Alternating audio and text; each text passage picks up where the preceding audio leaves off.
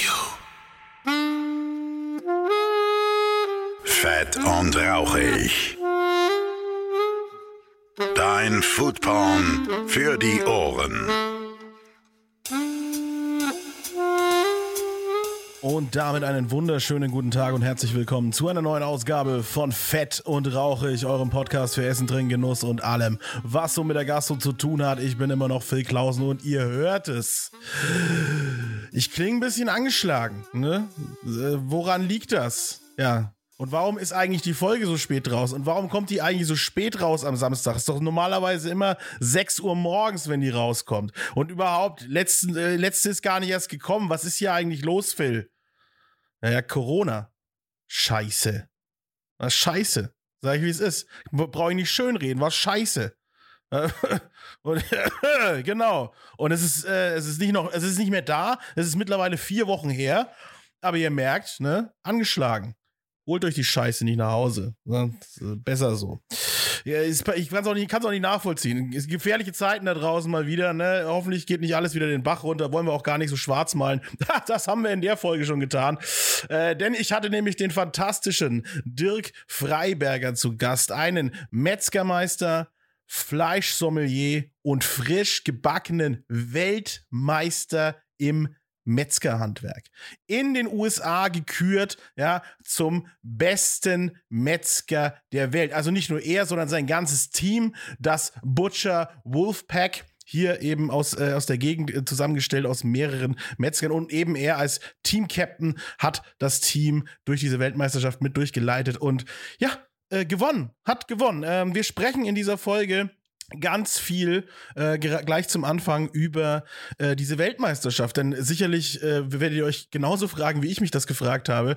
Was passiert denn bitte eigentlich bei einer Metzger-Weltmeisterschaft? Wie, wie, läuft das ab? Was, was geht da ab? Wir kriegen megamäßig geile Insights. Äh, Dirk ist einfach geradeaus, ungefiltert und haut einfach da die Insights raus. Mega geil. So einen guten Einblick in diese Weltmeisterschaft werdet ihr wahrscheinlich nirgends mehr bekommen. Sehr, sehr cool. Äh, und dann, ja, wo ich schon sagte, dann wird's, dann wird's natürlich ein bisschen äh, düsterer da draußen, denn das Metzgerhandwerk hat natürlich in der heutigen Zeit so seine Probleme. Jetzt ist, ne, jetzt haben wir schon einige Folgen in diesem Podcast gehabt mit Metzgern zusammen. Ne? Das Problem wird sich natürlich nicht von heute auf morgen lösen, aber ähm, dass Dirk da so richtig schön frei von der Leber weg, das spricht auch mal provokante Sachen sagt, auch mal kontroverse Sachen sagt und aber einfach seine Frustration in dieser Folge auch mal so ein bisschen zeigt, wie es um diesen Beruf steht, was da passieren muss, dass es wieder nach vorne geht, finde ich, finde ich wahnsinnig spannend, finde ich stark, finde ich mutig, denn in der heutigen heutigen Zeit ne, hat natürlich auch der Berufsstand des Metzgers unter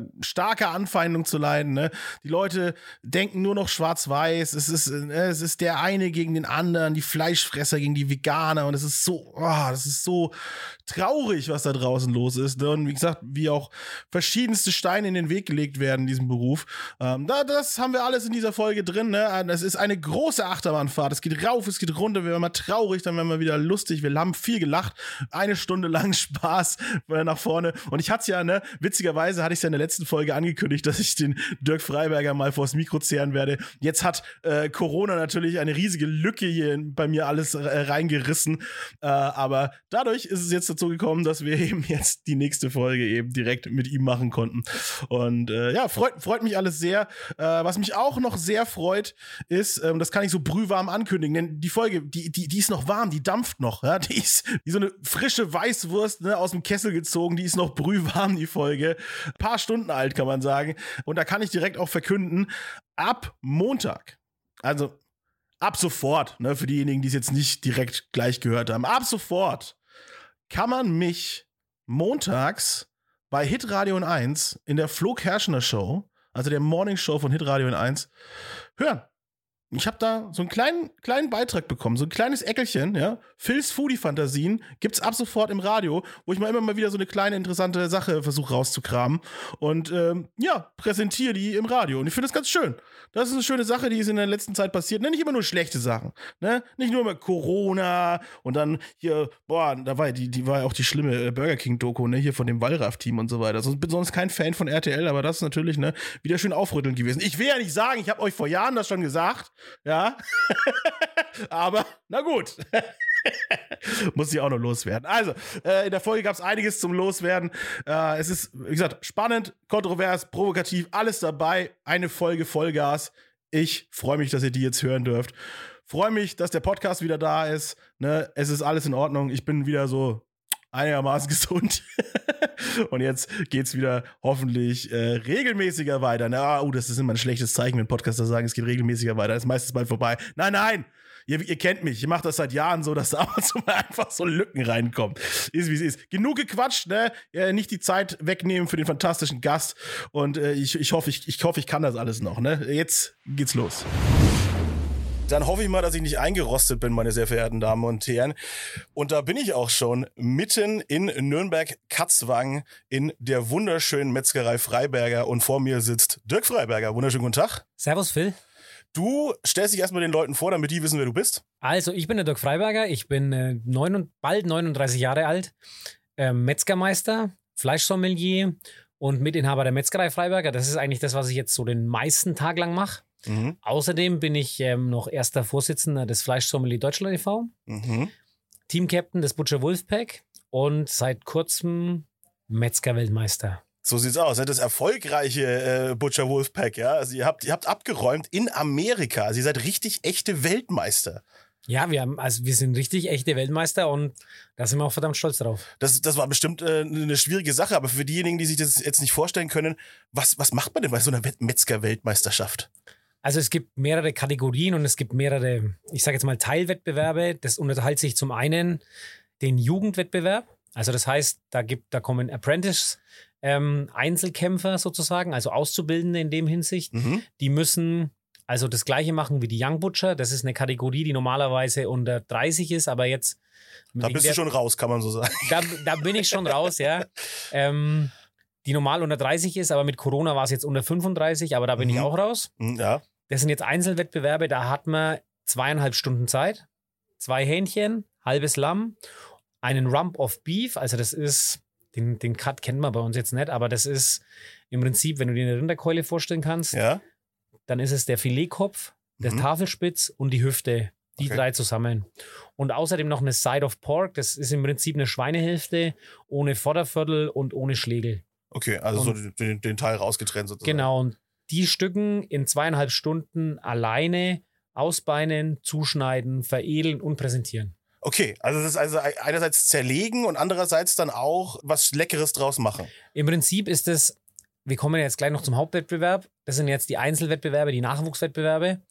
Im Prinzip ist es aber immer darauf aufgebaut, diese Metzger-Weltmeisterschaft, dass du praktisch vom, von der Karkasse, also vom Schlachtkörper, in die Metzgertheke. Mhm. Also das ist praktisch der Weg und das ist der Wettkampf. ja, was auch eigentlich der Job ist, ne? Sozusagen So nur in, in, ein, in ein Wettbewerbsgewand gepresst, sozusagen. Genau so ist es. Oder beim Metzger könnte man sagen, in den Wettbewerbsdarm gepresst, wie eine Wurst quasi. sozusagen. Ja, in den Daten gepresst würde ich jetzt. Ähm, Die Leute sollen sich nicht so anstellen. Wir essen eh zu wenig Innereien in Deutschland. ja, das- stimmt allerdings, wobei der Darm jetzt nicht unbedingt das ist, was man isst, sondern das ist ja eher die Hülle. Stimmt. Ne? Ist ja auch was ganz Besonderes. Da habe ich ja Also- schon über die Zeit hier in dem Podcast sehr viel gelernt. Ich hatte schon einige Metzger zu Gast, ne? Was hier auch die fränkische Bratwurst und so, dass Ja. wir da auch das, das, das äh, Darmfett sozusagen benutzen, das Bändel und sowas. Ne? Ich, ich habe aufgepasst, liebe Freunde. Ich Mhm. der geilste, der geilste Darm überhaupt. Also von daher, Ja, ne? ich denke, von der Bratwurst gibt es keinen besseren. Eig- Eigentlich würde ich auch so sagen. Ich habe deutschlandweit habe ich, hab ich Bratwurst gegessen, weltweit eigentlich habe ich Bratwurst gegessen und ist immer irgendwie die fränkische Bratwurst immer on top geblieben. Ja, bin ich ganz bei dir.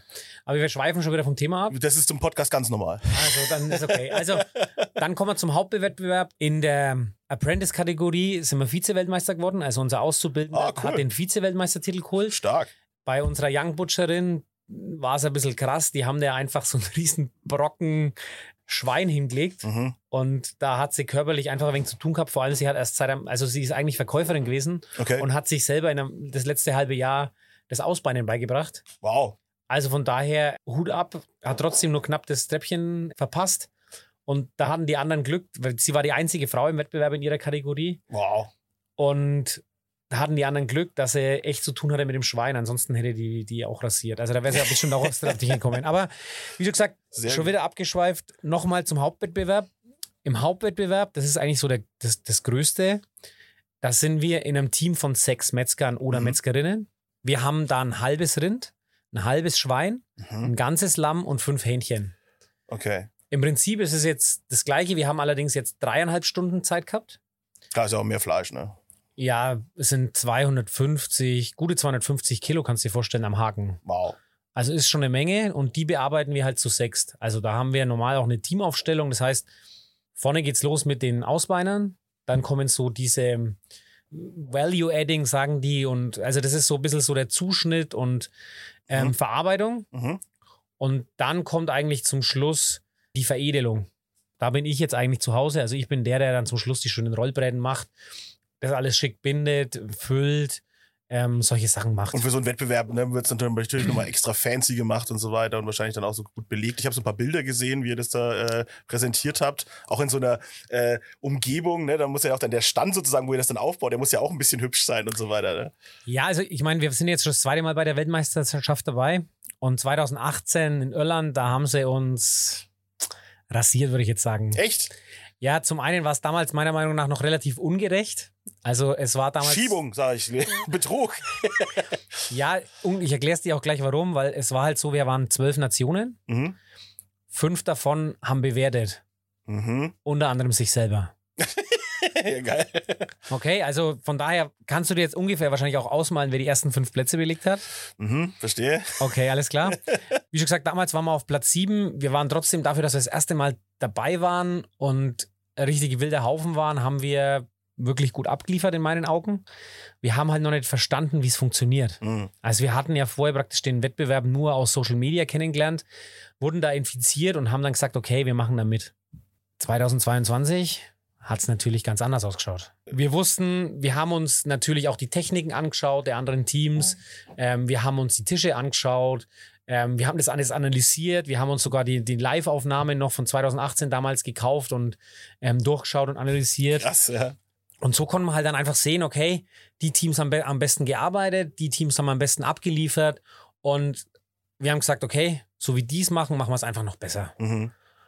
Und das Geile war, ich kriege jetzt schon wieder Gänsehaut, ähm, wir haben es auch geschafft. Ja. Also wir waren da wirklich fünf Minuten vor Schluss fertig, haben das allererste Mal, das war eigentlich der Knüller an dem Ganzen.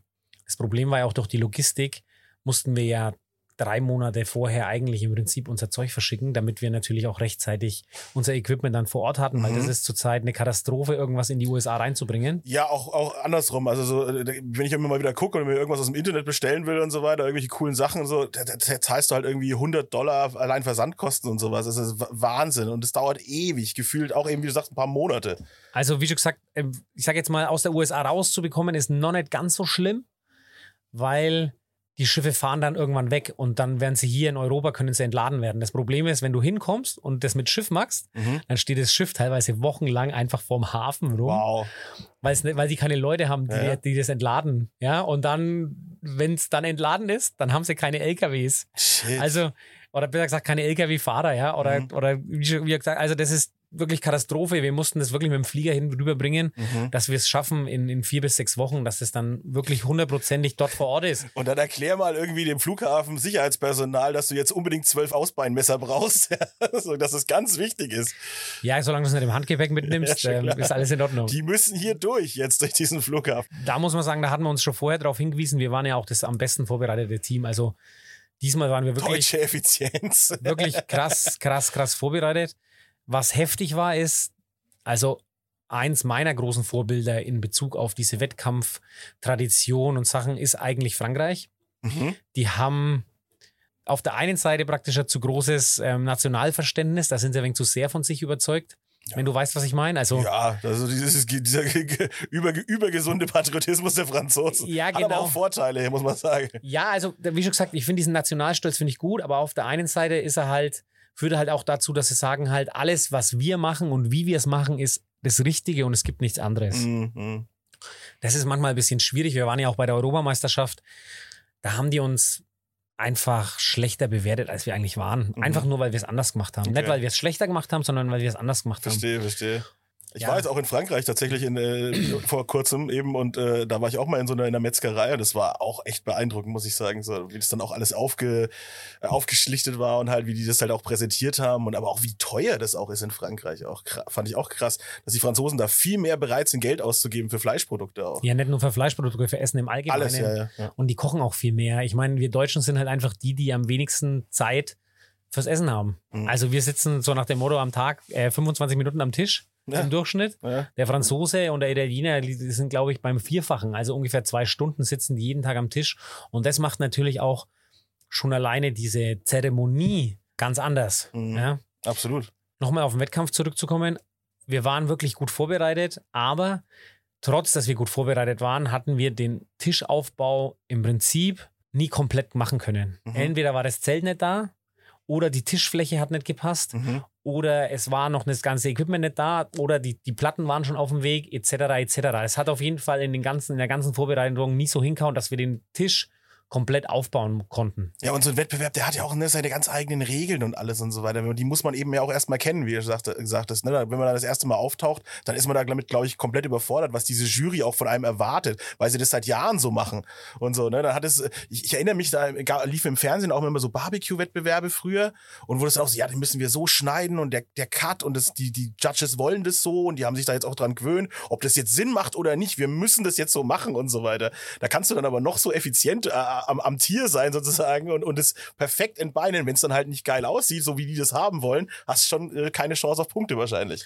Ja, wie schon gesagt, das ist genau der Punkt. Also du musst zum einen eben wissen, worauf es ankommt. Ich meine, wir haben natürlich immer noch Spiel nach oben, muss man jetzt mhm. sagen. Wir haben schon, wir waren schon relativ gut. Also muss ich sagen, wir hatten noch drei Punkte Abstand auf den, auf den ähm, zweiten Platz. Mhm. Das ist, glaube ich, schon eine ordentliche Leistung. Das ist jetzt nicht irgendwie so ein Null-Komma-Ergebnis. Ja. Vor allem wie schon gesagt, die Franzosen haben uns wirklich auch komischerweise viel, viel schlechter bewertet als die anderen. Schon wieder. Also ich bin grundsätzlich wirklich stolz drauf, was mein, mein Team, was wir da zusammen erreicht haben und auch nicht nur die, die unten im, im Feld standen, ja, sondern auch das Management im Hintergrund, ja. Also wir haben ja auch Sponsoren brauchen. Also mhm. ich gebe dir jetzt auch nur ein Beispiel. Wir waren ja vor Herausforderungen gestanden, wie zum Beispiel, wie bringen wir das Zeug rüber und wieder zurück. Mhm. Das hat uns 25.000 Euro gekostet. Boah, echt? Das hätte ich niemals gedacht. Ja, wir haben ja einen eigenen Kunden mitgebracht. Deswegen, wow. Also, unser Leberkäse und unsere Weißwürste haben ja den Wettbewerb im Prinzip gewonnen. Ah, okay. Also, das haben wir auch im Nachhinein, haben wir da viel Lob dafür bekommen, dass wir praktisch, das wurde so zu uns gesagt, wir haben einfach den Wettbewerb auf ein neues Level gehoben. Also, du musst es dir so vorstellen, die internationale oder internationalen Metzger, die kennen ja praktisch unsere Wurstvielfalt nur ansatzweise. Mhm. Selbst die Italiener und die Franzosen machen ja in keinster Weise, also mal bei den Franzosen zum Beispiel das Elsass ausgenommen, ja. Mhm. Aber in keinster Weise machen die so viel Wurstprodukte wie wir. Und das Besondere war jetzt eben, alle hatten ihren Tisch, wie sie es immer machen, ja. Fertige Fleischprodukte, Bratwürste halt ganz roh, aber keiner hatte was Fertiges auf dem Tisch und wir hatten halt fertigen mhm. Leberkäse, fertige okay. Weißwürste. Und stell dir mal vor, wenn du als Judge jetzt hat, nach sechs, sieben Stunden bewerten, mhm. dann an den Tisch kommt und da riecht ein fertig gebackener Leberkäse. Geil.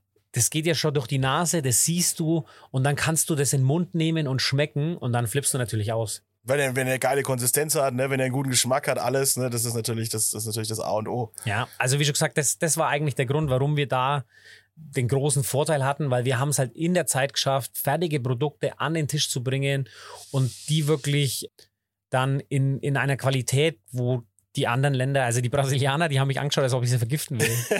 also die haben sowas noch nie gesehen. Ja, klar. Ja, auch die, auch die Moderatorin, die Chess Pryles, ist eine riesige, die hat einen riesigen Instagram- und YouTube-Account. Die ist erst gekommen und erst nachdem ich den Leberkiss gegessen habe, hat die den probiert. Die hat es gedacht und später ist sie dann nach dem Wettkampf noch mit ihrem Mann gekommen und hat gesagt, ey, das musst du probieren, das ist Leberkäse, so was kriegst du hier nicht. Ja, geil. Das ist auch so, das bedeutet ja dann auch, im nächsten Jahr Ne, das haben jetzt die anderen Teams gesehen. Das heißt, du kannst eigentlich fest damit rechnen, im nächsten Jahr werden die vielleicht auch fertige Produkte dahinstellen. Ja, das ist ja das Geile. Also so ein Wettkampf entwickelt sich ja auch immer weiter. Da freuen wir uns eigentlich auch schon richtig drauf. Aber man muss halt einfach auch dazu sagen, die anderen Teams, die haben ja zum Beispiel gedacht, wir machen Hackfleisch mit unserem Kutter. Okay. Also die hatten eigentlich überhaupt keine Ahnung, wie man so einen Kutter benutzt. Mhm, Die mhm. wussten nicht, dass man das Fleisch, bevor man es in den Kutter gibt, nochmal wolfen muss und dann daraus erst Wurst macht. Das haben die gar nicht geblickt. Die wussten nicht, dass da noch ein Arbeitsschritt davor kommt. Mhm. Also von daher ist es jetzt nicht so einfach, dass man sagt, okay, die Technologie, die wir jetzt da benutzt haben, ähm, die wird jetzt jedem Team helfen, weil wenn du das nicht, ich sage jetzt mal, die Erfahrung damit hast, Mhm. wird dir das auch keinen Vorteil bringen, sondern eher dich in Zeitbedrängnis bringen. Nee, klar, aber vielleicht machen sie dann halt andere Sachen, die irgendwie traditionell aus deren Ländern dann halt kommen. Ne? Vielleicht empfinden die ja neue Sachen und so weiter. Ne? Ja, natürlich. Oder, oder alte Sachen, die vergessen worden sind und so weiter, weil sie dann versuchen, sie da wieder den nächsten Vorteil zu kriegen. Ich weiß nicht, wie, wie, inwieweit Storytelling auch so ein bisschen bei so einem Wettbewerb mit reinspielt. Wenn man jetzt sagt, ah, ich habe jetzt hier so ein uraltes Rezept von meiner Oma mitgebracht oder so, ob das die Judges noch mit beeinflusst? Ja, also das uralte Rezept von deiner Oma, das ist jetzt ein bisschen Geschichte. Die, die Judges interessiert eigentlich hauptsächlich, also die meisten Punkte, kann man sagen, gute 50 Prozent gibt es eigentlich für die Endfassung praktisch. Also das heißt, es ist zwar was für Skills, es ist was für Arbeitsweise, es Mhm. ist was für Hygiene dabei, für Arbeitssicherheit. Auch also das gut, sind alles solche Punkte, die schon auch beachtet werden müssen. Aber im Endeffekt kommt es auf die Präsentation deines Tisches an. Mhm. Wie passen die Produkte zum Thema? Wie sind die Produkte ähm, präsentiert? Passt das Ach, zum da wird Thema? ein Hauptthema vorgegeben. Nein, es wird kein Hauptthema. Ach so, okay. Du kannst aber dein Hauptthema selber wählen und Ah. danach müssen natürlich, wir hatten ja zum Beispiel Oktoberfest. Ah ja, deswegen war das alles so bayerisch angehaucht, ne?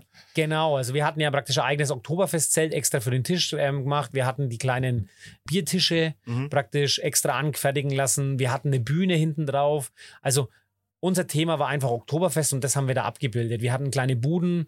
Wir wollten eigentlich noch weitergehen mit Karussells und sowas, aber das war einfach dann zu viel und das war einfach too much dann. Ja, klar, aber dann auch gerade in einem Wettbewerb in den USA dann so schön dieses deutsche Klischee irgendwie breit treten, das funktioniert doch, glaube ich, super. Also, da waren die Judges ja gleich auch schon mal richtig beeindruckt. Ja, also wie schon gesagt, ich meine, die haben es gekannt und die ja. haben es erkannt und es hat uns, es hat uns auf jeden Fall zum Sieg verholfen, muss ja, man ehrlich sagen. jeden Fall grandiose Leistung, muss man wirklich nochmal sagen. Es ist echt, und ich bin echt gespannt, wie sich dieser Wettbewerb dann jetzt weiterentwickelt werde. Dadurch, dass die dann natürlich jetzt auch immer wieder teilnehmen werde. Oder sagt ihr, macht ihr erstmal ein Jahr Pause oder nächstes Jahr gleich wieder? Also der Wettbewerb ist grundsätzlich nicht jedes Jahr. Achso, Das wäre viel zu krass. Also wirklich jetzt, das ist, also wir haben ja wirklich auch viel Zeit fürs Training etc., aber auch von den Ressourcen her, ja. Ja. Ich meine, wir hatten ja jetzt, ich darf dir gar nicht sagen, was die Franzosen für ein Budget hatten, das haben wir auch über Ecken und Kanten erfahren, aber ja, die haben richtig, die haben richtig die Arschkarte gezogen. Ist egal, wir hatten ungefähr ein Budget mit unseren Sponsoren, kann man sagen, mit unserem Trainingsmaterial, mit dem ganzen Geld, was wir, wir haben ja auch unsere Reise finanzieren müssen etc. Mhm, klar. von 150.000. mhm. muss auch erstmal herkommen, das, das Geld. So schaut's aus, ja. Da ist jetzt unsere eigene Arbeitszeit mit eingerechnet. ja, klar. Aber die Franzosen hatten halt ein Budget von 2,8 Millionen. Wow. Bei denen ist es nicht so, also Und wo sind die am Ende eigentlich gelandet? Platz 8. Wow. Also kann- Also kann man sagen, eine nationale Katastrophe eigentlich. Ja, glaub mir, da drüben geht's jetzt da richtig zur Sache. Also das ist jetzt halt kein Spaß. Da werden Metzger zu Wurst verarbeitet jetzt mittlerweile. Nee, aber da rollen, da rollen Köpfe. Also da wird wahrscheinlich sogar das ganze Team ausgetauscht. Das da kann sein, ist- ja. Du musst auch so sehen, da drüben, also damit du auch verstehst, wie, der, wie die jetzt der Betrag zusammenkommt, die hatten eine ganze Delegation von 130 Mann dabei. Wow. Alle über den Verband finanziert, die haben ein ganzes Hotel gemietet. Mhm. die haben für jedes Training, das sie absolviert haben, Ausfallersatz bekommen. Also das heißt, alle Teammitglieder, die haben praktisch, während sie trainiert haben, ihr normales ähm, Gehalt weiterbezahlt bekommen. Die hatten Trainer, Berater. Ultra professionell. Ja, also sie sind ultra krass aufgestellt. Ich meine, die sind 2014, ja, wo sie das erste Mal dabei waren, ja gleich Weltmeister geworden. Damals waren es nur noch, waren es nur vier Teams. Oder war es 2016? Ich bin mir jetzt nicht ganz sicher. 2016 vielleicht. Und das war einfach, ja, die wollten das halt unbedingt wiederholen und das war einfach total krass. Die waren ehrlich gesagt das letzte Mal, 2018, meiner Meinung nach auch das beste Team. Mhm. Aber dadurch, dass sie so einen kleinen Regelverstoß gemacht haben, sind sie abgewertet worden und deshalb nur auf Platz 4 gelandet. Mhm.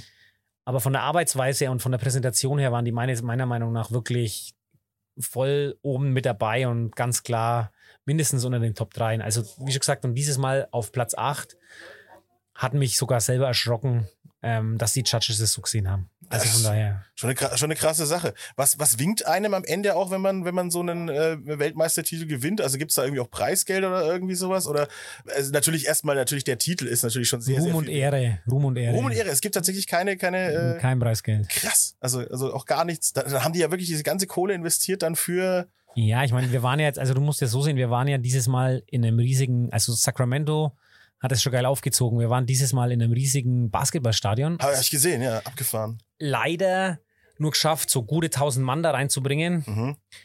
Aber die haben es schon sehr geil aufgezogen und wir waren da wirklich in einer krassen Atmosphäre. Das war auch am Anfang des Wettkampfs ziemlich hart, dich da erstmal dran zu gewöhnen und dann vor allem auch mein, meine Mannschaft dann da auch auf Kurs zu bringen. Also ja, manche, die waren da wie blockiert, ey, wirklich. Also, ja, auf einmal kochst du in, äh, oder metzgerst du in einem Stadion sozusagen. Das ist ja völlig abgefahren, ja. also wie schon gesagt, war, war total krass und das war einfach ein Erlebnis, das, ja, das werde ich, werde ich immer bei mir behalten. Das war einfach mein, beruflich gesehen ist das mein, mein Höhepunkt in meinem Leben gewesen. Ja, wunderbar. Jetzt sagst du, es ist nicht jedes Jahr. Wie oft ist es dann? Alle zwei Jahre, drei Jahre, vier Jahre? Normalerweise alle zwei Jahre. Ähm, ich denke, das Gremium wird sich jetzt das nächste Mal entscheiden, das alle drei Jahre zu machen und danach wieder auf den Rhythmus der zwei Jahre zurückzukommen, Mhm. weil wir werden das jetzt in Zukunft so machen, dass man auch immer gleich, wie es jetzt zum Beispiel auch ist bei Olympia, dass du sagst, okay, du weißt jetzt eigentlich schon die nächsten zweimal oder dreimal, wo es halt stattfindet, damit man da sich auch besser vorbereiten kann. Mhm, ja. Und das ist, ist ja auch quasi die Olympiade der Metzger sozusagen. Genau, ja Meat Olympics ist genau die Beschreibung eigentlich. Aber offiziell ist es die World Butchers Challenge, oder? ja, sag bitte Butchers, aber. World Butchers Bu- Challenge. Butchers Challenge. Butcher ist was anderes Fränkisches, ne? Ein Butcher, aber ja. Das ist ist so. Die Butchers Challenge, genau. Und äh, wo ist sie dann nächstes Jahr? Oder wo ist dann der nächste Wettbewerb, meine ich? Nicht Also beworben haben sich derzeit aktuell zwei Länder. Paris, Oh. mit, also Frankreich mit oh. Paris.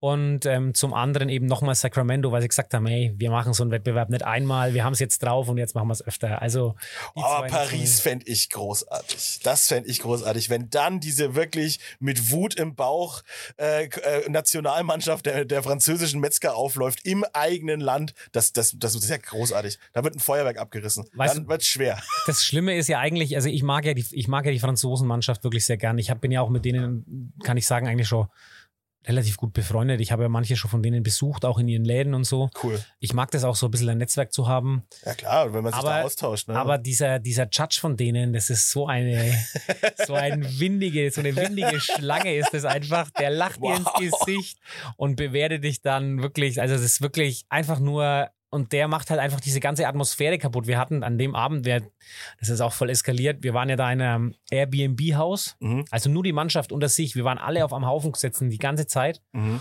Und es war total geil. Also wirklich, das war, ich glaube auch, dass das mit so dazu geführt hat, dass wir wirklich Weltmeister geworden sind. Ja, wenn sich das Team so richtig zusammenfindet auch. Ne? ja, Wenn nicht also- nur zusammen. Ich meine, du kannst auch einen Lagerkoller bekommen, ne? Das ist ja auch immer die Gefahr. Ja, oder eben das andere, ne? Dass du halt wirklich zusammenschweißt und eine Einheit bist. Genau, und das war eben bei uns der Fall. Wir haben es auch mitbekommen, wie es bei den Franzosen war. Die haben es halt typisch, ich sag jetzt einmal, ähm, söldnermäßig gemacht. Die waren in der Früh in ihrem Drill.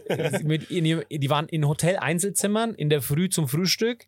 Dann tagsüber konnten sie machen, was sie wollten. Und am Abend haben sie sich dann wieder zum Abendessen getroffen. Okay. Also das war nicht wie bei uns, ja, was machen wir heute, wo gehen wir dahin, machen wir das hier, machen wir noch Besorgungen, wie es, also das war wirklich so eine richtig gute Atmosphäre und das war, wir haben zusammen gefrühstückt, auch viel zu kleinen Raum, haben uns da abgewechselt, wir haben ähm, zusammen Abend gegessen, wir haben zusammen gegrillt und eben an dem einen Abend haben wir sogar die Italiener eingeladen, die sind mit 20 Mann gekommen, Ja, cool.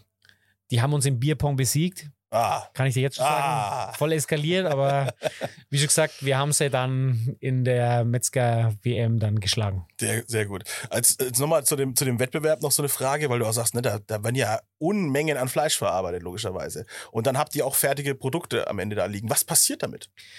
in Irland war es so, wir haben uns auf den Wettkampf sehr viel vorbereitet und dann plötzlich war der Wettkampf vorbei. Die Judges waren durch mit der Bewertung und dann sind die gekommen mit den Tonnen und den Beuteln und Nein. haben es reingeräumt. Shit. Und das war der einem Punkt. natürlich das Herz, ne? Ja, nicht nur das, das war ja, wie schon gesagt, das war zwar jetzt, ich sag mal, ist immer ganz schwierig, weil die EU-Richtlinien und mit fehlender Kühlung und so ist es ein bisschen schwierig, muss man Mhm. ganz ehrlich sagen. Aber andererseits, die in den USA haben es geschafft. Das war uns auch ganz wichtig, das haben sie von vornherein auch gesagt. Wir haben einen Deal mit den Tafeln, also mit den Sacramento-Tafeln, also Mhm. da mit den Obdachlosen. Und die hatten Helfer dort und sind gekommen, haben die Sachen abgeräumt, haben die vakuumiert und danach gleich in den Kühllaster rein und dann am Ende der Zeit nach den drei Wettkämpfen, also das war Freitag, Samstag, am Sonntag ist praktisch dann der Kühllaster geholt worden und hat das ganze Fleisch zu den ähm, Sacramento-Tafeln gebracht und da wurde eben dann für Obdachlose ähm, gekocht davon. Okay, das ist eine gute Sache. Das ist ja auch zeitgemäß, ne? muss man auch so sagen. Ne? Wenn ja Tonnen an Fleisch einfach weggeschmissen werden, ne? das ist natürlich Wasser auf die Mühlen für alle, die sagen, wir sollten überhaupt kein Fleisch mehr essen da draußen. Ja, Katastrophe. Also das wäre auch für uns jetzt nicht akzeptabel gewesen, muss man jetzt ganz ehrlich sagen. Ja, da muss man dann, ja, ja, da muss man dann auch einen ethischen Standpunkt haben als Metzger. Wie wie ist es eigentlich im Jahr 2022 noch ethisch korrekt Metzger zu sein? Ja, finde ich jetzt schon. Also das, der Punkt ist ja grundsätzlich der, oder besser gesagt, das Problem ist ja grundsätzlich das, dass wir einfach uns immer weiter von dem Ursprung des Lebensmittels Fleisch entfernen. Also das heißt, der Übergang vom Leben zum Lebensmittel ist ja immer praktisch beim Tier mit der Schlachtung verbunden. Ja. Und dadurch, dass wir immer mehr verstädtern, haben wir eigentlich immer weniger Bezug dazu. Für uns ist das jetzt einfach so eine, wie soll ich sagen, ja, neutrale, kalte Sache, die im, oft im SB-Regal einfach liegt. Nur noch ein Produkt eigentlich. Ja, ist nur noch ein Produkt und man, man versteht überhaupt nicht mehr, woher das kommt. Und das Mhm. ist meiner Meinung nach grundsätzlich das Problem. Denn damit führt es dazu, dass wir keine Wertschätzung mehr dafür haben und auch keinen Preis mehr dafür bezahlen wollen. Mhm. Und damit einher geht auch der fehlende Respekt für meinen Beruf. Das Mhm. muss man ganz ehrlich sagen. Also, und deswegen fehlt uns auch der Nachwuchs ganz Mhm. stark, weil einfach unsere Produkte nicht die Wertschätzung in der Gesellschaft genießen, weil wenn das so wäre, würde auch der Nachwuchs praktisch wieder zu uns kommen, weil ich denke, über die Produkte bekommt der Beruf seine Wertigkeit. So eine, wie so eine Familienmetzgerei, wie ihr das dann eben seid. Ne? Es gibt seit 1958, habe ich nachgeguckt. Ne? Genau so ist es. Sehr ja. gut, genau. habe ich mir richtig aufgeschrieben. Ihr denkt, ihr, ihr denkt ich merke mir das alles auf gar, gar keine Chance. Ich schreibe mir das alles auf. das, ähm, aber ja, äh, das, und dann äh, nimmst du dieses Traditionsunternehmen äh, sozusagen und, und versuchst es in der heutigen Zeit so transparent wie möglich darzustellen. Du machst viel Social Media, du machst viele, äh, du machst viel YouTube und sowas. Ja, also wie schon gesagt, ich habe mit dem Instagram-Account angefangen. Facebook war natürlich auch gleich von Anfang an dabei.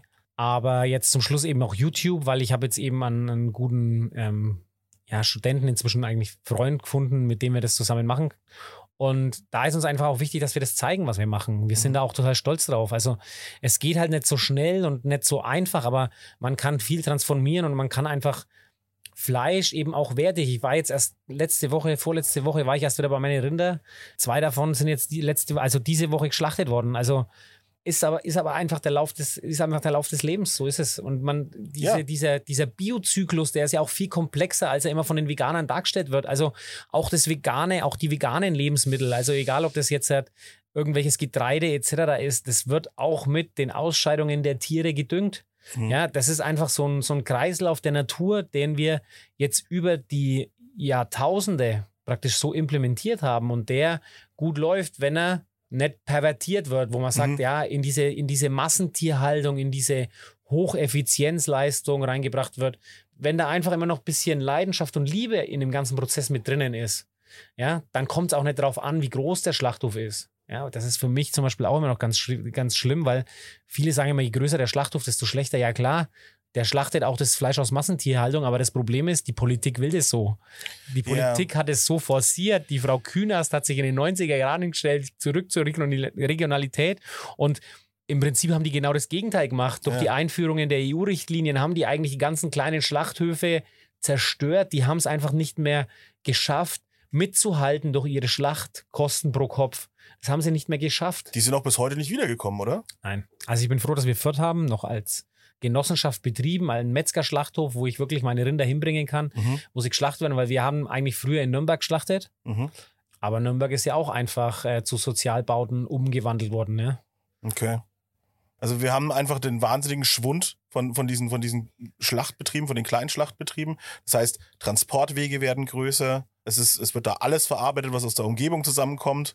Genau. Das Und auch eine- die, eine die Regionalität geht ja im Prinzip verloren. Aber Ja. ich gebe dir jetzt einfach nur mal ein Beispiel. Man musste jetzt halt, egal ob man jetzt halt erst vor kurzem so ein, also wenn man Schweine schlachten, wird es eigentlich in kleiner Schlachtung mit einer Elektrozange gemacht. Ja, Weißt du, was so eine Elektrozange kostet nach den neuen Standards? 800 Euro. 25.000 Euro kostet so eine Anlage. Wow. Und jetzt musst du mir halt mal sagen, wie du das mit, äh, sage ich jetzt mal, Klar. einer, einer Schlachtung von 10, vielleicht sogar 50 Tieren pro Woche Ja, amortisieren willst. nee, keine Chance. Da kann irgendwie so ein kleines Schlachthaus in unterdupfigen Riedenscheid oder so, hat natürlich da keine Chance. Ja, und das ist eben, das sage ich mal, das ist jetzt gerade, das ist einfach das, was ich dir damit klar machen will. Das ist der Anfang. Mhm. Man, äh, man bringt immer, und vor allem, ganz ehrlich, du warst selber in Frankreich. Ich meine, die haben geile Produkte, aber in Südfrankreich, wenn du in die Metzgerei gehst, also da sind viele Metzgereien dabei, da würde ich nicht einmal was essen, wenn ich, wenn ich kurz vorm Verhungern werde. Also Ich- wirklich, das ist ekelhaft. Ich, ich, hatte, ich hatte einen, einen tatsächlich, habe ich hab überlegt, ob ich das äh, anbringen soll, aber es passt jetzt gerade sehr, sehr gut. Ich hatte ein Erlebnis in der Normandie. Ähm, da bin ich in eine Metzgerei rein, die war auch sehr dörflich, ländlich. Ich bin, ich habe dann äh, beschlossen, ich fahre nicht über die wunderbar ausgebaute Mautautobahn, sondern ich war, ich war einen garten geizigen Tag sozusagen und habe gedacht, ich fahre, nee, ich wollte dann über die Käfer fahren. Und in irgendeinem Kaff bin ich dann stehen geblieben, weil es der einzige Metzger war, der noch offen hatte. Äh, witzigerweise sprach der auch so ein bisschen Deutsch. Das war eigentlich ganz un ungewöhnlich, mitten in, der, im, in Nordfrankreich jemanden zu finden. Äh, aber wir haben uns dann so ein bisschen unterhalten. Und der hatte eigentlich mega geile Produkte, aber eine Sache, die hat er so ein bisschen vergeigt. Und zwar ist es die äh, Andouille, heißt sie, glaube ich. Diese Boah, diese Wurst mit Därmen innen drinnen. ja, also wenn's, wenn, der, wenn der. Metzger schon sagt, oh Gott, Das ist schon, also das, ich, ich habe es noch nicht gegessen, aber das ist schon harter Tobak. Also da muss ich jetzt, muss ich selber mich überwinden, wo du sagst, okay, du nimmst eigentlich Darmreste, lässt die durch den Wolf, Und würzt die, die. und tust die dann nochmal in deinen Darm reinfüllen. ne, die wickeln die, die sind gewickelt. Das ist wie so eine Spirale, sieht das auch Echt aus. jetzt? Ja, also ich habe es selber noch nicht gegessen, aber das ist Die, irgendwie... und die Normandie macht es ein bisschen anders. Da sieht's, dann hat es ein wunderschönes Muster. Das ist dann so richtig so. Das sieht dann so ein bisschen aus wie unser Pressack, aber halt so. Also, naja, das Problem aber, er hat es scheinbar echt nicht richtig gemacht. Weil die eine, die war gut und die andere, die hat halt echt nach Scheiße gerochen. Muss man halt so sagen, wie es ist. also wie du gesagt hast, das, das sind schon komische Sachen. Schwierige Kiste. Habe ich dann leider wegschmeißen müssen, weil das sollte man dann doch wahrscheinlich auch nicht essen. Ne? Naja, gut, grundsätzlich, wenn du es durchbrätst, kannst du eigentlich fast alles noch essen danach. Aber So der Genusswert ist. Ich meine, du musst es halt so sehen. Schau die Tiere an, ja. Also wenn, wenn was, was essen zum Beispiel, wenn, wenn jetzt ein totes Tier irgendwo liegt, wenn die Möwen kommen am Meer Mhm. oder so, was, was essen die zuerst? Normalerweise ey, picken die dir erst die Augen aus, dann machen sie an den Weichteilen weiter im Bauchbereich und dann essen die auch die Därme so. Also grundsätzlich, wenn das jetzt noch nicht, kannst du das auch essen. Verstehst Ja, du? Das ist ja. ja auch jetzt nichts. Du musst es so sehen. Der Darm an sich ist ja erst einmal sauber bis auf den Inhalt. Mhm. Wenn das geputzt wird und richtig sauber ist, dann ist es ja einfach ein Organ wie jeder, wie, wie ein Muskel auch. Also von daher ist das Stimmt. eigentlich kein Problem. Ja, stimmt. Es geht halt nur grundsätzlich darum, wenn er richtig geputzt ist. Wenn, genau. Genau. Ansonsten dann- hast du halt den, den Inhalt, den, den, den Können Sie Essensbrei dann noch mit drin. Ja, und können sich natürlich Krankheiten übertragen und so weiter und so fort auch. So. ja wenn du es durchgast, nimmer. Aber ja. Ja, ja, klar. Äh, habe ich nicht durchgegangen. ich, war im Auto unterwegs. ich hab's, also ich habe es auch nicht gege gegessen. Aufgegessen. Nee, Quatsch. Aber das ist schon, äh, ja, das war schon harter Tobak. Aber das, das kommt halt auch vor auf so einer Landmetzgerei draußen. Wahrscheinlich nee, sehen die das nicht so eng, keine Ahnung, ich weiß nicht. Ich gebe dir, ich geb dir noch ein anderes Beispiel. Das muss jetzt nicht gleich ganz so hardcore sein wie deins jetzt, halt, aber ich kann mich noch daran erinnern, ich war damals sogar in der Schweiz, also französische Schweiz zum Skifahren mit meinen Eltern. Da war ich noch keine 18, da war ich glaube ich 14 oder 15. Hatte aber dadurch, dass ich in der Metzgerei aufgefangen bin, schon ein bisschen äh, Verständnis. Mhm. Und dann hatte ich halt eben so den Hackstock und habe in die Metzgerei reingeschaut. Wir mussten da auf irgendwas warten, weil ich glaube, mein Vater hat gerade Skipässe besorgt oder so und habe in die Metzgerei reingeschaut. Und dann sehe ich ihn so und war ganz fasziniert, weil der hatte da Effilet-Hühner oder Hähnchen und, und Tauben und so. Und die hat er gerade bearbeitet auf dem Hackstock. Das heißt, Effilet, die Ja, haben sag, was bedeutet das, ja? Effilet ist ähm, mit Krallen und mit Kopf, teilweise Ah. noch voll. Also die haben noch Lunge und sowas mit drinnen. Okay. Und die hat er gerade auf dem Hackstock bearbeitet. Was ist ein Hackstock? Auch nochmal? Ein Hackstock ist im Prinzip, musst du es dir vorstellen, wie ein, wie ein ries dickes Holzbrett, was extra schwer ist. Ah. Und das ist praktisch aus Massivholz zusammengeklemmt, geklebt und darauf kannst du hacken. Also das heißt, du nimmst eine Hacke und hackst da drauf und dann ist das ein Hackstock. Also das ist Okay. im Prinzip, stellst dir vor, wie ein Baumstamm, der ausgeschnitten ist und Genau. darauf kannst du hacken. Also genau, einfach, einfach ein Brett, was nicht kaputt geht, wenn du mal mit dem Ball drauf gehst. Ja, sozusagen. das kriegt oben zwar ein paar Riefen, aber das Mhm. geht nicht kaputt. Das bricht Mhm. nicht auseinander oder irgendwas anderes. Und dann habe ich ihn gesehen und dann hat er da seine Vögel bearbeitet. Und dann kommt der Kunde rein, dann legt er die Vögel zur Seite. Also hat den Hackstock nicht gereinigt oder irgendwas.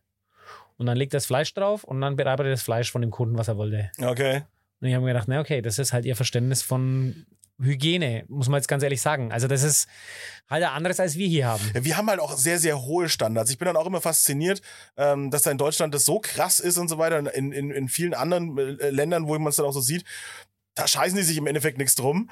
Und trotzdem werden die Leute nicht reihenweise krank. Ist das bei uns vielleicht manchmal auch ein bisschen übervorsichtig, aber natürlich nicht schlecht, das so zu machen. Ja, Ja, ich denke halt grundsätzlich, es hat alles seinen, seinen Sinn, aber man muss halt einfach auch, also von der Härte darf man halt einfach, muss man halt, ein gewisses Maß ist, glaube ich, das Richtige. Ja? Ein Ja. gewisses Maß muss man einfach bei allem irgendwie anwenden. Und das ist einfach, man darf das nicht übertreiben und vor allem jetzt auch im kleinen Bereich, ich meine, dass ein Industriebetrieb, der Hunderttausende von Würste jeden Tag produziert, anders arbeiten muss. Ja, oder einer, oder McDonalds Hackfleischverarbeitender Betrieb, der das schockfrostet und dann was weiß ich, wie viel, wie viel tausende Millionen Portionen jeden Tag produziert Mhm.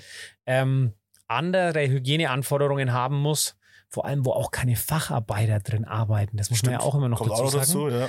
Ist mir klar, aber das darf man halt einfach nicht aufs, aufs kleine Handwerk dann übermäßig übertreiben. Und das ist Mhm. meiner Meinung nach immer so diese, diese große Schwierigkeit, wo wir oftmals mit Regelwut ähm, reagieren. Ja, ver verstehe. Und, und weil du auch so sagst, ne, wir hatten es ja jetzt nochmal mit der, mit der Ethik, um da wieder hinzukommen und so weiter, ne, die- diese riesen Verarbeitungsbetriebe und so weiter, das, das ist dann schon diese Perversion, von der du eigentlich gesprochen hast, wo es dann auch eigentlich nicht mehr, nicht mehr sinnvoll ist, in diesen Mengen auch Fleisch zu konsumieren. Das ist ja natürlich was völlig anderes, wenn ich hier eine kleine Familienmetzgerei habe, hier mitten in schön im Mittelfranken, wo ihr, wo ihr mit, mit ein paar Leuten das hier stemmt und dann, du, ihr habt zwei Standorte, glaube ich, ne? Ja, genau, zwei Standorte. Genau, einer hier in, in Katzwagen und der andere ist mitten in Unser. Stammhaus in der Südstadt, Nähe, ähm, Kaser also Südkaserne oder Ganz in der Nähe vom, vom fantastischen Funkhaus. Ja, genau. Funkhaus ist jetzt auch nicht, ist zwar ein bisschen weiter weg, aber ist auch die Richtung. ja, ja, genau. Und äh, genau, und, und dann, ihr müsst ja auch gar nicht diese riesen Mengen produzieren. Deswegen kannst du ja äh, dir dein Fleisch aussuchen, deine Tiere aussuchen, du kannst in die Betriebe reingucken. Das ist ja wirklich das, wo man sagt, der ethische Metzger in modernen Zeiten. Ja, das ist, das ist jetzt ganz klar, aber der Punkt ist ja grundsätzlich der, das Metzgerhandwerk hat einen Anteil am Fleischverkauf, ähm, Verkauf, kann man sagen, ungefähr von 10% noch. Also wir haben den Marktanteil früher natürlich von 100% gehabt, aber seit den 90ern ist es Auch schwindend, ja. rapide geschwunden. Naja, wir sind jetzt schon stabil. Also die 10%, die bleiben uns jetzt gerade. Ich meine, ich weiß jetzt nicht, was jetzt passiert, wenn die ihre Gaspreisbremse und sowas nicht auf die Reihe bringen, aber das ist jetzt noch ein anderes Thema, das sprengt jetzt den Rahmen. Aber grundsätzlich, wir sind, ich sage jetzt einfach mal, bei 10% angelangt. Mhm. Und den Marktanteil haben wir. Das große Problem, was ich jetzt vor allem jetzt auch beim Fleischkonsum sehe, bei der Massentierhaltung, ist grundsätzlich gar nicht der Frischfleischverkauf. Mhm. Da denken viele jetzt eigentlich immer, ja, wenn was frische Fleisch, äh, das gibt genug Menschen, die ähm, denen das egal ist, die einfach nur, denen es darauf ankommt, ob dass es billig ist. Das ist völlig klar. Das, Die gibt's das, immer. Das, ja, die gibt es immer, genau. Aber ich denke, das große Problem, wo auch die meisten reinfallen, auch die meisten Flexitarier und die Menschen, die sich wirklich auch mit Ernährung beschäftigen, ist eigentlich der Außerhausverzehr. Mhm. Wo kommt das Fleisch her, was du im Döner um die Ecke dir kaufst? Wo ist die Salami her, die auf der Pizza liegt? Wo ist der Schinken her, der auf der Mhm. Pizza liegt? Und das sind eigentlich diese Faktoren, die meiner Meinung nach, oder ganz ehrlich, weißt du eigentlich, wer die größten ähm, Abnehmer für Fleisch in Deutschland sind? Hm. Kantinen, Betriebskantinen, Ja, nicht irgendwelche. Fernsehbetriebskantinen. Möbelhäuser. Ah, natürlich. Selbstverständlich. Seit, seitdem ja irgendwann dieser kranke Standard eingekehrt ist, dass in Möbelhäusern Restaurants sein müssen. Das ist schon. Das Schnitzel mit Pommes 2,49 kostet. Ja, ja, ja, Also, verstehst du? Und deswegen klopfen die auch so viele Portionen raus. Und Mhm. da geht's, das geht alleine über den Preis. Ja, ja. Einfach krass. Und das ist, das ist, das ist bei Volumen. Wir reden hier von 10 bis 15 Prozent. Mhm. Was, was so, ähm, ich sage jetzt einmal, dieser fertige Verzehr überhaupt ausmacht. Ja, Mhm. also das ist eher, ich würde sogar sagen, der, der Teil, den die Leute zu Hause zubereiten, ist eher der geringere Teil des Fleischmarktes, den der ausmacht. Mhm. Das, das heißt aber auch eigentlich, dieser, ne, ich habe ja mir diesen Satz aufgeschrieben, Fleisch verliert seine Rolle als Leitprodukt unserer Esskultur. Das tangiert euch Metzger, die einen guten Job machen und ihre Stammkunden auch haben und, und äh, ihre, ihr, ihren Verkauf haben, wahrscheinlich am Ende gar nicht so sehr. Ich glaube, ihr werdet wahrscheinlich auch lange auf diesen 10% vielleicht sogar noch bleiben. Ja, ich denke grundsätzlich, wir werden auf diesen 10% bleiben, aber das grundsätzliche Problem, was du eigentlich hast, ist die Wertschätzung für das Produkt Mhm. im Allgemeinen. Also die Kunden, die zu uns kommen, das sind ja meistens in der Mittelschicht und in der Oberschicht. Mhm. Die haben Klar, relativ eure- eure viel Produkte Kaufkraft. Kost, ja, die kosten natürlich mehr als äh, im Supermarkt, ist ja klar. Genau. Und der Punkt ist jetzt aber grundsätzlich der, wir brauchen aber auch Menschen, die für uns arbeiten und die hier Mhm. arbeiten und die diesen Beruf gerne lernen wollen. Und wenn die Ja, klar. Wertschätzung einfach für das Produkt nicht da ist, Mhm. wirst du auch keine Menschen finden, die diesen Produkt, äh, dieses, diesen Beruf ausüben wollen. Ja, ja, stimmt, klar. Dann, dann, dann äh, sozusagen auf der Personalseite äh, ist dann der, der Schwund höher und äh, die größere Gefahr aktuell. Die größere Gefahr ist, ganz ehrlich, jetzt auch für unsere Betriebe, dass wir keine Nachfolge finden, weil es geht grundsätzlich auch nicht viele. Der Punkt ist ja grundsätzlich der, mit Quantität kann man unseren Beruf nicht retten.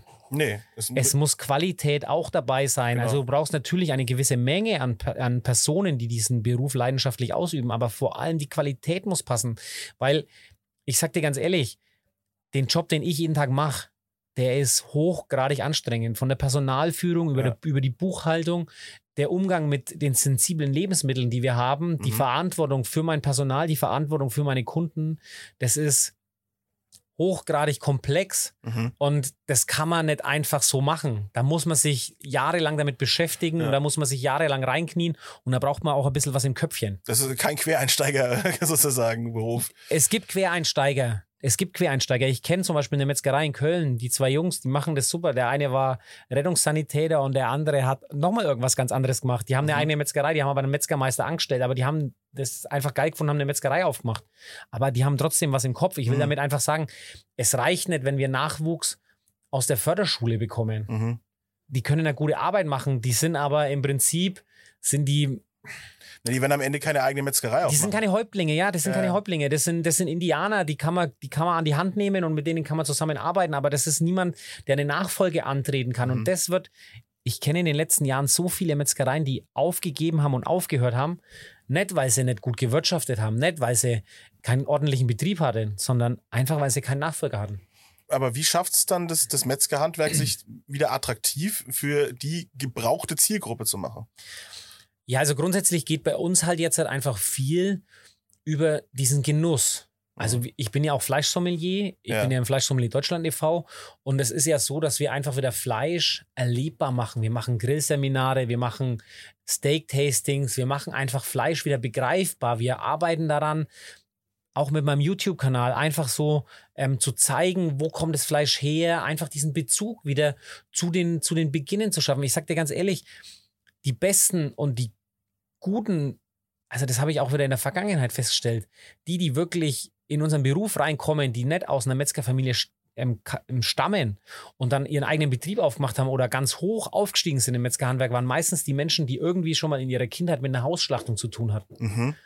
einfach dieses, diesen Schlacht, diesen, diese, dieses Schlachtfest, ja, dieses, diesen, diesen Bezug von eben dem Tier zu dem Lebensmittel mitzubekommen, war einfach der, der Auslöser dafür, dass sie dann später keine Skrupel hatten, in das Lebensmittelhandwerk zu gehen. Und das ist eben meiner Meinung nach heutzutage auch oft das, was fehlt, dieser Mut, Mhm. gegen diese Vorurteile, gegen diese, auch auf die Meinung der Eltern in den Beruf einzu, reinzukommen.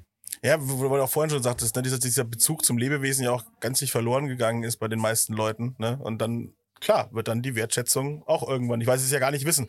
Eigentlich müsste jeder mal so, einen- so einen Fleischführerschein machen, sozusagen. Wenn du Bock hast, Fleisch zu essen, dann machst du einmal den kompletten Weg mit, von der Schlachtung bis zur Wurst und dann, und dann Ja, kannst du mitmachen. ich denke halt grundsätzlich einfach nur mal das zu erleben, wie das passiert und was Ja. das ist und das ist einfach, das sich auch einfach dann klar zu machen, dass ein Tier für meine Nahrung gestorben ist. mhm.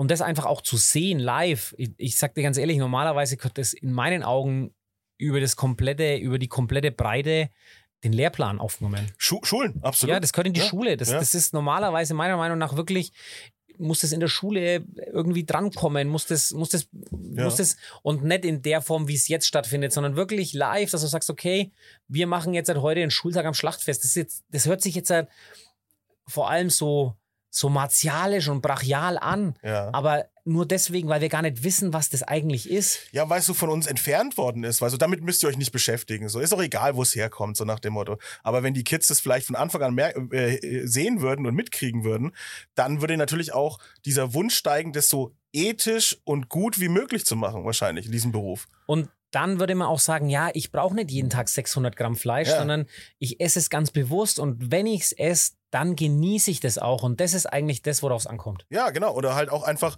ähm, dass man dann halt eben sagt, na, ich möchte da mitmachen. Ich will dabei sein. Ich möchte gucken, dass dieser Beruf das, das, das gut macht, dass äh, möglichst wenig vom Tier verschwendet wird, dass wir gute Produkte draus machen können, dass wir in Zukunft eben mit diesem Beruf das einfach ja, ethisch korrekt halten und, und, und damit für die Welt was Gutes tun. Das ist genau der Punkt. Ich meine, wir brauchen nur den Norden von Deutschland schauen.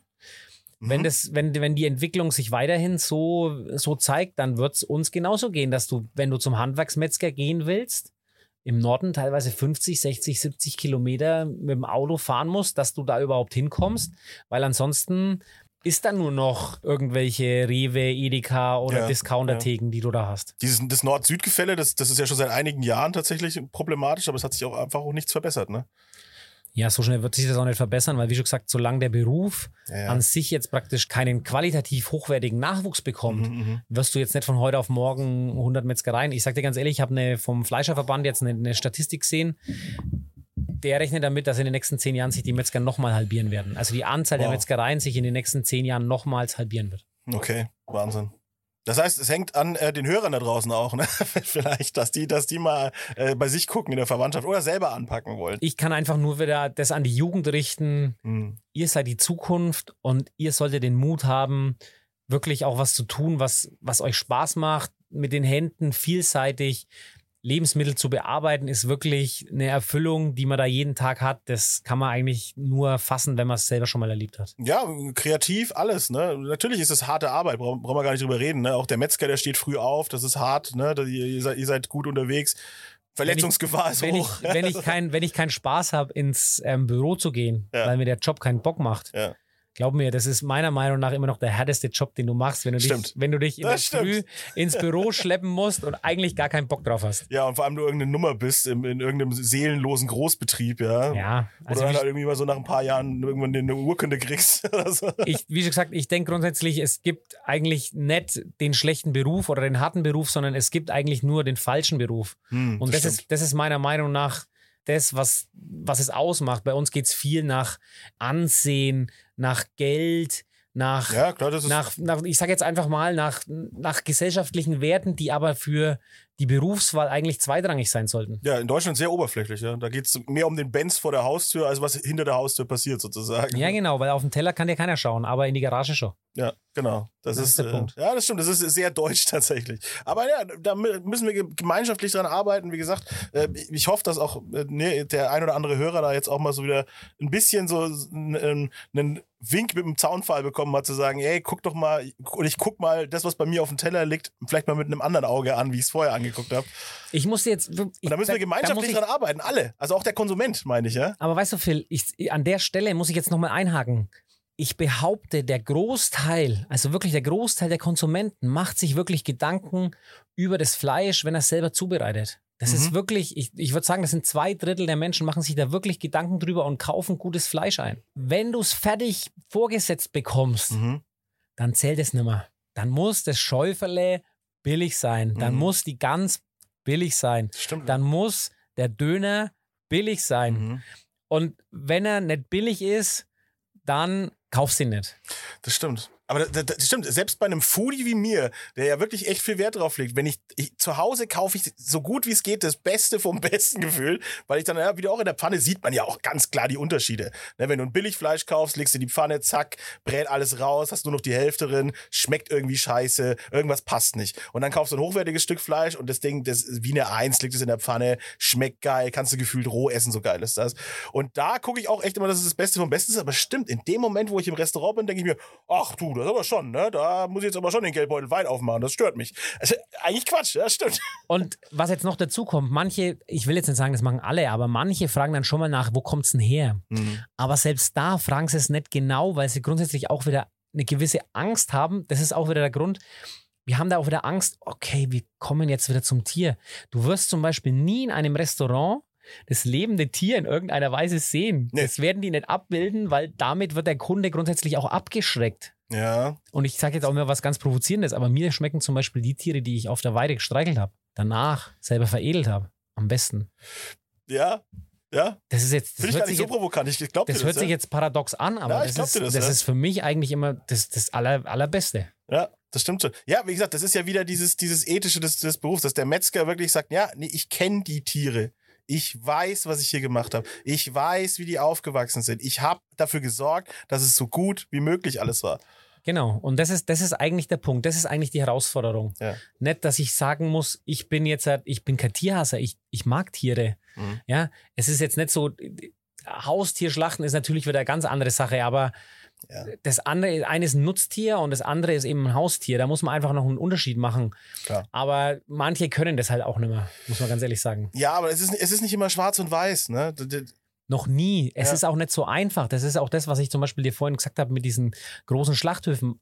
Da werden genauso auch Tiere geschlachtet, die ultra regional erzeugt werden, die tolles Leben hatten, ja. Mhm. Und die werden auch in diesen Schlachthöfen geschlachtet, weil einfach keine anderen mehr da sind. Mhm. Das muss man ganz ehrlich sagen. Da, da fehlt da fehlt's schon an der Struktur, da, da muss die Politik auch äh, ganz eigentlich andere Entscheidungen treffen in Zukunft. Aber das, das ist ja auch wieder das, auch da am Ende bricht sich trotzdem wieder runter, finde ich, auf die, auf die Masse sozusagen oder auf uns Bürger, die dafür sorgen müssen, dass dann halt die Politiker das regeln, dass wir die wählen, die das, die das regeln wollen, hoffentlich. Ne? Ja, die Grünen brauchst du nicht wählen, weil die regeln das in eine ganz andere Richtung. Weiß ich nicht, wer, wer, wer, wer, Ja, das ist, äh, wie schon gesagt, ich, der Ja. Punkt ist grundsätzlich der, ich bin jetzt, ich, ich will jetzt da keinen rausnehmen oder irgendwas, aber das, was zurzeit auch in der Bundespolitik, Hm. was ich mitbekomme mit denen, was, was, was die Grünen von uns Metzgern oder von den Lebensmittelberufen halten, Hm. das ist wirklich, also wir haben, die haben uns nicht mal auf dem Schirm. Die sagen, wenn wir halt weg sind, dann sind wir halt weg. Verrückt. Die haben noch gar nicht verstanden, dass, dass wir, egal ob es jetzt Bäcker oder Metzger sind, ein extrem wichtiger Bestandteil der Kultur, wir sind ein Kulturgut, das ist, das ist, das ist zu bewahren gilt in, in meinen Augen. ja, auf jeden Fall. Ne? Also auch, Überall. du hast vorhin angesprochen, dass diese Leitkultur des Fleisches verloren geht. Ich muss da widersprechen, weil über 90 Prozent der Bevölkerung essen regelmäßig Fleisch. Mhm. Aber das Falsche. Nein, muss ich, würde ich jetzt nicht unbedingt sagen. Wir haben inzwischen halt einen riesigen, alle hypen immer so diese Fleischersatzprodukte, was ich persönlich einfach total schrecklich finde. Aber Auch für, kein Fan, muss ich sagen. Ja. für die Flexitarier ist es halt einfach eine Möglichkeit, ihre vegetarische Lebensweise irgendwie so, ich, ich denke, die können nicht gut genug kochen, weil es, wir hatten schon immer geile vegetarische Gerichte, ob das jetzt ein Mhm. Apfelstrudel ist Ja. oder irgendwelche, oder, oder einfach ein, ein Pfannkuchen, ja. Ähm, Ja, wir sind in Nürnberg, wir sind im Knoblauchsland, wir haben unendlich geiles Gemüse, da geht so viel, ja. das ist genau der Punkt. Und wie schon gesagt, und aus der Sicht glaube ich gar nicht so, dass dieses Fleisch ist immer noch. Ich habe es ja jetzt halt gesehen, wo ich bedroht worden bin, ja, mit von dieser Veganerin, die mich. Stimmt, ähm, du, du, hast ja auch äh, richtig Backlash schon übers Internet bekommen Ja, in den da- letzten da hat Wochen mich- und Monaten. da hat mich eine angerufen und hat mir halt mit dem Leben äh, mich, mich gedroht zu schlachten und hat mich übelst Wow. beleidigt und Ah, alles. herrlich. Aber ich habe dann auch gemerkt, die Medien sind eigentlich da auf meiner Seite gewesen. Die sind auf die Veganer zugegangen. Ich hätte noch eine andere Fernsehsendung ähm, oder eine Fernsehausstrahlung gehabt, aber keiner von den Veganern, die mich so gebasht haben, sage ich jetzt einfach mal, ähm, die haben sich getraut, vor die Kamera zu treten. Hm. Die machen, die, die können anonym immer laut schreien und sich hinstellen und alles immer so schön darstellen. Ich meine, da gibt es noch ein paar ganz Radikale, die haben keine Angst vor irgendwas. Ich meine, ich denke grundsätzlich, ein Protest in gewisser Weise ist völlig in Ordnung, aber sollte man halt einfach erst einmal auf solche Werte wie Nächstenliebe und ich sage jetzt mal einen gewissen Anstand schauen, vor allem auch bei den Jungen. Ich meine, bei Fridays for Future sind sie alle dabei, wenn sie die Schule schwänzen.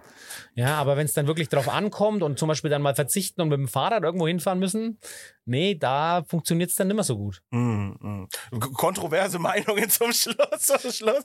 Ähm, ja, muss, da muss jeder seine eigene, Meinung- eigene Meinung zu haben.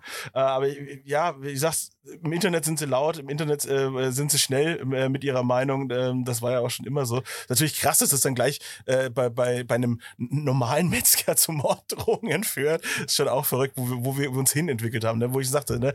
Leute denken zu viel schwarz-weiß. Ne? Ja, und der Punkt ist ja grundsätzlich der, Abgefahren. ich bin ja auch der Letzte, der sagt, also ich bin zum Beispiel auch voll für, den, für grüne Energie. Aber ich denke halt grundsätzlich, Ja. man muss halt erst die Strukturen schaffen, Mhm. dass man den Ausstieg auch schafft und nicht sagen, ja, das ist grundsätzlich aber eher jetzt äh, der Politikproblem, dass man sagt, man regiert nicht von Wahlperiode zu Wahlperiode. Das ist das große Problem. Lang, langfristiges Denken ist tatsächlich schwierig. Ne?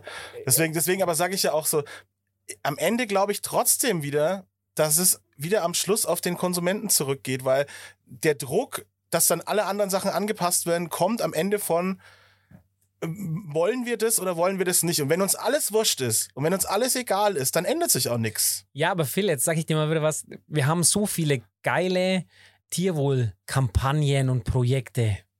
Die stehen zurzeit teilweise vor dem Aus. Äh, Weil jetzt äh, durch diese politischen Umstände, die geschaffen wurden, der Geldbeutel oder besser gesagt vor allem die Verunsicherung, nicht mal der Geldbeutel an sich, ich glaube, der, der Schlag, der kommt erst noch, aber die Verunsicherung, was da kommt, Mhm. dazu führt, dass viele jetzt einfach sagen, okay, wir müssen jetzt aufs Geld schauen und du weißt, wo als erstes gespart wird. am Essen, klar, in Deutschland, ja. Und deswegen sind viele Tierwohlprojekte und, und, und Kampagnen wirklich am Ende. Mhm. Die kriegen ihre Tiere nicht los. Ich Wahnsinn. krieg zum Beispiel zurzeit fast keine alten Rassen. Okay. Viele Bauern haben es aufgehört. Ja, und dann werden jetzt nur noch die Ertragreichen wieder sozusagen genommen, die, die halt, ja, über Generationen gentechnisch hingezüchtet worden sind, um möglichst viel Fleisch abzuwerfen oder was auch immer oder Milch, ne? Ja, aber die alten Rassen, für die musstest du einfach mehr Geld verlangen und die waren halt auch fetter und die müssen ja Mhm. auch an der Theke gehen. Ja. Also, wie schon gesagt, ich habe jetzt wieder Waldschweine bekommen, hammermäßiges Fleisch, aber Mhm. das ist jetzt halt eine Ausnahme. Klar, jetzt ist, jetzt ist nur noch ein Luxusgut wieder auf einmal. Genau, so schaut's aus. Mhm. Naja, aber dann wieder, ne, um wieder die, den Kreis zuzumachen sozusagen, wieder auch das, das äh, Problem, weil die Leute ja das gar nicht zu schätzen wissen. Oder ne, vielleicht gar nicht, ne, nicht weil sie dumm sind oder sonst irgendwas, aber vielleicht weil sie es gar nicht wissen, weil, weil, weil gar nicht da die, die Aufklärung stattgefunden hat über die Jahre ihres Lebens sozusagen. Ja, weil einfach der Stellenwert viel zu weit hinten kommt Mhm. oder viel zu weit unten ist, dass man sagen kann, okay, ich meine, schau nach Italien. Ey, da siehst du fast keinen Mercedes, BMW, Audi fahren. Die fahren alle kleine Kisten. ja aber Frankreich auch, ja, absolut. Aber wenn es ums Essen geht, ne, genau. hammermäßig. Also in Restaurants in Frankreich habe ich noch nie gut gegessen, das muss ich auch dazu sagen. Was? Das möchte ich, möchte ich stark widerlegen. Ja, also ich, ich hab noch nicht. Hervorragend habe ich gegessen, in den Brasserien in Paris. Mm, mm. Ja, weiß ich nicht. Da war ich vielleicht noch zu einem anderen Jahr dort. Aber wie schon gesagt, in den Restaurants fand ich gar nicht so gut. Aber die private, die private Küche, die Hausmannskost da drüben, da scheppert's dich weg. Also Mhm. wirklich, da scheppert's dich weg, wo ich da meine Hühner besucht habe in Frankreich. Ähm, der Wahnsinn. Äh, Ich habe da Foie Gras gegessen mit einer Traubensoße. Ah, leck fett. Das- Natürlich vor Grau noch zum Schluss. Also das ist, das ist wirklich was, wo ich sage, ey, das habe ich zelebriert. Ich ich habe das, ich habe das schmilzen lassen auf der Zunge. Das war für mich einfach absolutes Highlight. Mhm. Ja, wir können es natürlich mal wieder nicht lösen, wir können nur aufklären. Sag, mal, der Podcast am Schluss, wenn er keine Lösung hat für, für alle Probleme der Welt. Ja, eine Lösung kann man, aber das, Problem ist ja, wir haben ja zu viele Eigentlich Meinungen. wissen wir, wie es geht, stimmt. Eigentlich wissen wir, wie es geht. Ja, wir müssen, also ich denke halt grundsätzlich, die Lösung ist halt einfach jetzt nicht in einer Wahlperiode zu schaffen. Und ich, so sehe ich das jetzt auch. Mein Projekt, das ich jetzt einfach habe, was ich auch mit dem Fleisch mit Deutschland e.V. mit meinem Tun mache, das ist jetzt nicht, ähm, dass ich denke, in den nächsten zwei, drei Jahren, wenn wir jetzt plötzlich wieder Nachwuchs bekommen, sondern das, was ich jetzt sehe, ist, wir haben eine ganze Generation verloren. Mhm. Wir müssen jetzt eigentlich die nächste Generation aufbauen. Und das sind eigentlich die, die jetzt halt gerade nachwachsen und deren Kinder erst. Mhm. Weil das Problem ist ja jetzt, dass selbst die Jungen, ich hatte, ich hatte einen Praktikanten, der war so super. Ey, der war so der Hammer. Den hätte ich sofort genommen, dem hat es auch Spaß gemacht. Mhm. Und ja, zum Schluss sagen halt die Eltern, nee, das machst du nicht. Nee, du machst hier eine Banklehre oder sowas. Ja, Ja. du gehst halt in Einzelhandel oder irgendwas ja. anderes, aber verstehst, der war Shit. wirklich, das war wirklich einer, dem hat's hier gefallen, der war super, den, ey, den hätte ich fürstlich bezahlt. Mhm. Also es lag nicht an der Kohle, es lag an nichts anderem, aber die Eltern haben grundsätzlich gesagt, nee, das machst du nicht. Mhm. Und das ist das, was ich damit sagen will. Uns Ja. fehlt praktisch diese eine Generation, die jetzt ihre Kinder heranzieht ja. und die wird ihre Kinder einfach, also das ist einfach der Punkt. Wenn man halt einfach sagt, ja, was machen dann deine Kinder? Was machen deine Kinder? Was machen deine Kinder? Machen die eine Ausbildung zum Metzger? Würdest du die eine Ausbildung zum Metzger machen lassen, wenn sie wollen? Und dann muss man sich einfach überlegen, ist es so? Würde ich, würde ich, würde ich mich da in den Weg stellen oder würde ich ihnen das machen lassen? Und wenn einem das klar geworden ist, dann weiß man auch, wie es um unseren Beruf steht. Mhm. Mhm. Da muss sich jeder an die eigene Nase packen.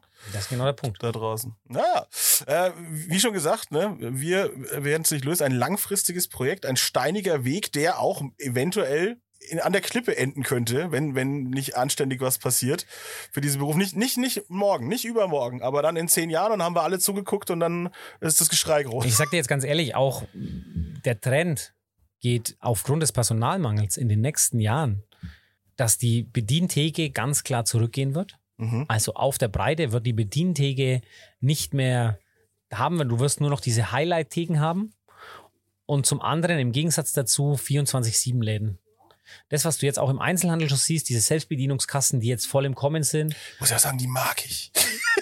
Ja, aber dieses, diese Selbstbedienungskassen, die sind der Anfang davon und das wird jetzt dann so bald weitergehen, dass du auch eine Metzgerei hast, wo du reinkommst, da sind nur noch Kühlschränke drinnen, da gehst Noch du rein, SB, ja. ziehst es drüber, hast dich angemeldet und das wird meiner Meinung nach an vielen Orten wirklich dann auch die Zukunft sein. Mhm, wahrscheinlich. Und dann vergeht wieder dieses, dieses Persönliche auch verloren, ne? dass man eben eine, eine gute, eine gute Metzgerei, Fachverkäuferin, Verkäufer etc. am Start hat, die auch Bescheid wissen, die geschult sind, die auch ein Fach, Fachpersonal sind, die dir bei der Zubereitung vielleicht auch helfen können, Tipps geben können. Alles das, was ich in so einer guten Metzgerei eben bekomme. Ja, geht dann auch verloren. das ist, das ist jetzt genau der Punkt. Und da musst du, dann kannst du dann praktisch nur noch über dein Online-Image punkten. Mhm. Da kannst du dann nur noch über deine Produkte in der Hinsicht, die müssen einfach geil sein und die müssen schmecken. Mhm. Ja, die müssen den Leuten schmecken. Und über was anderes kannst du dann immer punkten. Nicht mehr über Freundlichkeit an der Theke, nicht mehr über gutes Aussehen, nicht mehr über Probieren. Ich meine, da hat auch Corona ziemlich viel kaputt gemacht, aber das ist einfach das und, und vor allem, sowas hast du dann auch nicht mehr um die Ecke. Das muss man Mhm. ganz ehrlich sagen. Das Mhm. ist dann an den frequentierten Stellen, da wird es dann sein. In der Innenstadt, an solchen Punkten werden dann solche Shops sein. Aber in den Randbezirken wird es dann sowas nicht mehr geben. Stirbt dann aus. Ja, Genau. Ai, ai, ai, ai. Depressiv am Schluss. Nein, überhaupt nicht. Ich bin, wie schon was, gesagt, was machst du genau? Dann machen wir zum Schluss jetzt nochmal schön, was machst du jetzt noch in Zukunft, damit das alles wieder, wieder gut wird? Was hast du noch vor in der nächsten Zeit? Also ich mache grundsätzlich einfach weiter so, wie ich es mache. Also ich, ich versuche so transparent wie möglich zu sein. Ich gebe mein Bestes, wir machen gute Produkte. Ich versuche meinen Mitarbeitern so viel zu zahlen, wie ich kann. Mhm. Einfach um denen die Wertschätzung gegenüberzubringen und zum anderen eben auch für den Beruf Werbung zu machen. Das ist einfach das, wie ich dagegen steuere. Ich, ich gebe jeden Tag mein Bestes und ich, ich stelle mich hin und zeige, wie stolz ich auf meinen Beruf bin. Und mehr kann ich eigentlich nicht machen, weil das wird sich einfach. Ich mache meine YouTube-Videos, wir haben auf TikTok, wir machen, ähm, wir machen Facebook, wir machen Instagram, wir machen überall einfach was, wo wir einfach zeigen wollen, was unser Beruf alles bietet, wie, wie man ihn darstellen kann. Und das ist das, wo ich einfach sage, steht der Tropfen, hüllt den Stein und, Mhm, und so mhm. läuft es einfach. Das, es funktioniert nicht so, dass du sagen kannst, okay, ich kann jetzt wieder den ganzen äh, Schwung hier nehmen. Wir gehen in die Schulen rein, wir gehen auf die Ausbildungsmessen, wir zeigen uns da, wir, wir machen Werbung für unser Handwerk und mehr wird nicht gehen. Ja. Und grundsätzlich äh, kannst du auch nichts anderes machen. Es wird auch vielleicht irgendwann mal irgendwas aus dem Ausland dann noch rüberkommen. Und erst wenn der Beruf dann wieder so stolz vor sich hergetragen wird, auch von den Mitarbeitern, Mhm. dann werden andere auch sagen, ja, das ist geil. Und Ja, geil, das will ich auch machen. Ja, genau. Genau, ja, und das ist ja auch jetzt, das, deswegen gehen wir auch viel auf die Barbecue-Schiene, weil Mhm. wie geil ist das denn überhaupt, einen Metzger im Freundeskreis zu haben? Der kennt sich aus mit den Steak-Cuts, der kennt sich aus mit dem Fleisch, wie man es zubereitet, wie man es schneidet. Hey, wie geil ist das denn überhaupt, Absolut. einen Festtagsbraten von einem Metzger zuzubereiten lassen Mhm. und das ist noch dein Homie? Ja, was Besseres gibt's doch gar nicht. Brauchst, genau, das ist eine, den du immer im Freundeskreis haben möchtest eigentlich. Ja? genau. Das freundet euch mehr mit Metzgern an. Außer du bist in einem veganen Kreis unterwegs, dann wird's ein bisschen schwierig. Dann, dann wollen sie dich nicht als Freund äh, Nee, haben, nee, glaube ich. Nee, ist nicht. Aber äh, jeder, jeder wie er es mag. Gibt ja auch geile vegane Rollbräten, habe ich gehört. es gibt auch, es gibt auch super nette Veganer, das muss man ja auch dazu sagen. Natürlich. Wie gesagt, Auch wieder Also- hier nicht schwarz und weiß, logischerweise. Genau so ist es. Alles logisch. Ähm, genau, also online seid ihr auch am, am Start. Habt ihr da irgendwie, äh, kann man bei euch online Sachen einkaufen? Ja, wir haben den Online-Shop schon seit zig Jahren eigentlich, seit acht Jahren. Ich forciere das jetzt seit in den letzten zwei Jahren und wir machen, setzen gerade sogar einen neuen auf. Sehr gut. Das heißt, das heißt äh, wenn der Hörer jetzt eben nicht hier aus Nürnberg und Umgebung kommt, kann er sich auch was bei dir bestellen. Ja, wir versenden ähm, mit DHL Express ähm, gekühlt in, mit Packs, also innerhalb von 24 bis maximal 36 Stunden Laufzeit ist das eigentlich bei den Kunden. Sehr gut, sehr gut. Und weil wir ja heute so aktuell wie nie sind, hast du gerade irgendwie ein geiles Angebot vielleicht oder sowas, was in den nächsten ein, zwei Wochen. Ich weiß noch nicht, was nächste Woche im Angebot ist, muss ich jetzt ganz ehrlich sagen. Ah, Das wäre die Chance gewesen. Alles Aber so ich hab- spontan heute.